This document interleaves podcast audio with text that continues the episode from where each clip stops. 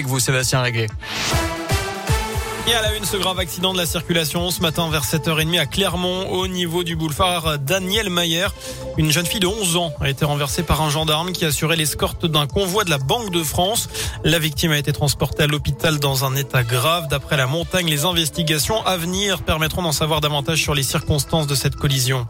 Emmanuel Macron persiste et signe au sujet des non-vaccinés. Il avait indiqué vouloir les emmerder jusqu'au bout. Le chef de l'État déclare aujourd'hui qu'il assume totalement ses propos. Non seulement ils mettent en danger la vie des autres, mais ils restreignent aussi leur liberté. Et ça, je ne peux pas l'accepter. Voilà ce que dit le chef de l'État aujourd'hui lors d'une conférence de presse à l'Elysée. Emmanuel Macron en a profité pour évoquer également le passe vaccinal adopté hier en première lecture à l'Assemblée nationale. Ce mouvement, vous le voyez partout en Europe. Voilà ce qu'a déclaré le président de la République. 409 370, c'est le nombre de Français testés positifs. Lundi, un niveau inédit depuis le début de la pandémie. Ces dernières données ont été communiquées ce matin après la remontée de résultats qui n'avaient pas été prises en compte entre lundi et mardi. Et par ailleurs, 9200 classes sont fermées en France, dont 148 dans l'Académie de Lyon. Et en parlant des écoles, un appel à la grève a été lancé pour jeudi prochain par les syndicats SNUI, PPFSU et SE-UNSA. C'est pour protester contre les nouvelles mesures sanitaires dans les établissements scolaires. Une pagaille indescriptible selon les syndicats. D'ailleurs, faut-il refermer les écoles? C'est la question du jour sur radioscoop.com.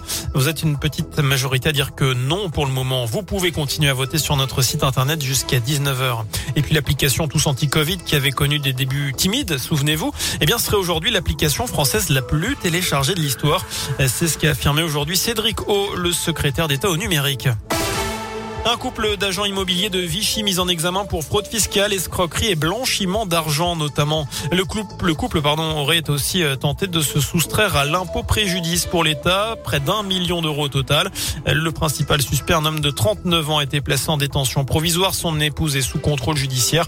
Les agents immobiliers qui restent pour l'heure présumés innocents en cours jusqu'à 10 ans de prison. En rugby, c'est désormais officiel. L'ouvreur de Clermont, Camille Lopez, s'est engagé tout à l'heure avec l'aviron bayonnais. Ce sera en juin prochain, après 8 ans à l'ASM. Avec euh, le club auvergnat, Lopez a été champion de France en 2017 et finaliste de la Champions Cup en 2015 et 2017.